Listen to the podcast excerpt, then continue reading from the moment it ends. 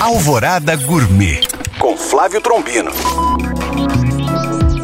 Oferecimento: Senac em Minas, uma instituição do Sistema Fê Comércio MG. Olá, meus queridos ouvintes. Primeiro dia de 2024. Momento que muitos fazem planos e montam estratégias, analisam tendências para definir qual caminho tomar no ano. E na gastronomia não é diferente. E tendências são definidas por mudanças de hábitos e comportamentos sociais, que são adaptações do que acontece no mundo, como guerras e mudanças climáticas. Por isso, chego à conclusão que a tendência gastronômica de 2024 ou deveria ser a diminuição do consumo de alimentos ultraprocessados e o aumento de consumo de uma alimentação mais saudável, proveniente de uma produção sustentável e diversa.